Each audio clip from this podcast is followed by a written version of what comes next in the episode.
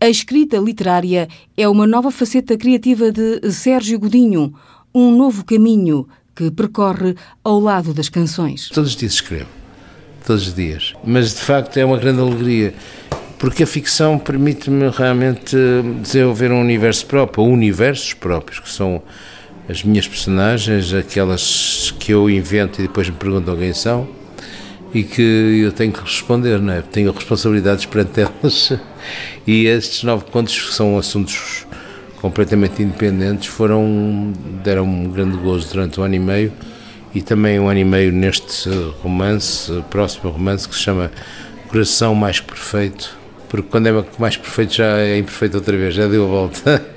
É, é, uma, é algo que não vai parar, porque é um bichinho que se tornou indispensável na minha vida. Eu preciso de criar, sabe?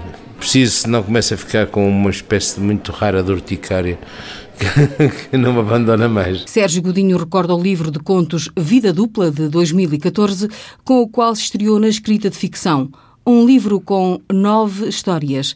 Algo fica sempre em aberto e o autor gosta desse formato gosta desse respirar. Falam todas na primeira pessoa. Estas personagens são, no fim de contas, pessoas da vida, homens, mulheres, com as suas, os seus, também os seus medos, não é? As suas preocupações, as suas alegrias, os seus ímpetos, as suas vontades. Gostei muito de, do tempo dos contos, assim como estou, como estou a gostar do tempo dos romances, o tempo certo de uma coisa de 22 páginas em que se deixa pistas em aberto, em que se podia dizer mais. Houve muita gente no último, a propósito do último conto, que se chama Sem Abrigo, Vida Dupla, diziam, epá, apetecia-me ler mais, queria que fosse além. Mas também essa contenção, esse tempo do conto, é, Fica muito por, por contar. Muito, muito por contar e de propósito, não é? É muito bom. A escrita de romances é, a partir de agora, a nova aventura literária. Outra viagem que já tem uma primeira história escrita, Coração Mais que Perfeito, que pode ser folheada em fevereiro do próximo ano. Sérgio Godinho escolhe a palavra apaixonante para descrever o processo criativo dos romances. Estar às, às voltas com, com personagens durante ano e meio e elas perguntarem-nos quem são e querem saber mais delas e portarem-se bem e portarem-se mal e não saberem para onde vão e eu ter que criar qualquer coisa para a vida deles é apaixonante. O músico diz que o prazer da escrita literária é igual ao prazer da escrita e composição de canções às quais dá voz.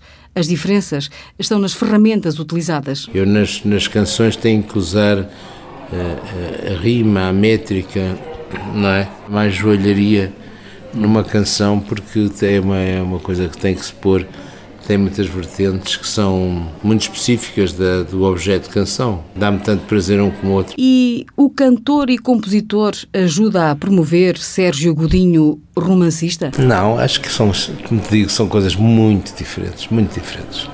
É outra vida. Essa outra vida, a de romancista, não se desenvolve para substituir a voz. Por isso, sentiu-se desconfortável e até um pouco irritado com a nossa provocação. Não vou deixar de cantar. Não sei porque é que não é de cantar aos 80 anos. O Tony Bennett, com 94, fez um, um disco de duetos. Inclusive fez um outro disco com a Lady Gaga que canta muito bem. Foi uma grande surpresa. E foi número um nos Estados Unidos. Foi o mais velho número um que é que eu não hei de cantar? Eu não, eu não tenho que puxar a voz com a Tânia Bennett. A voz vai continuar em palco e a escrita de romances é um novo caminho.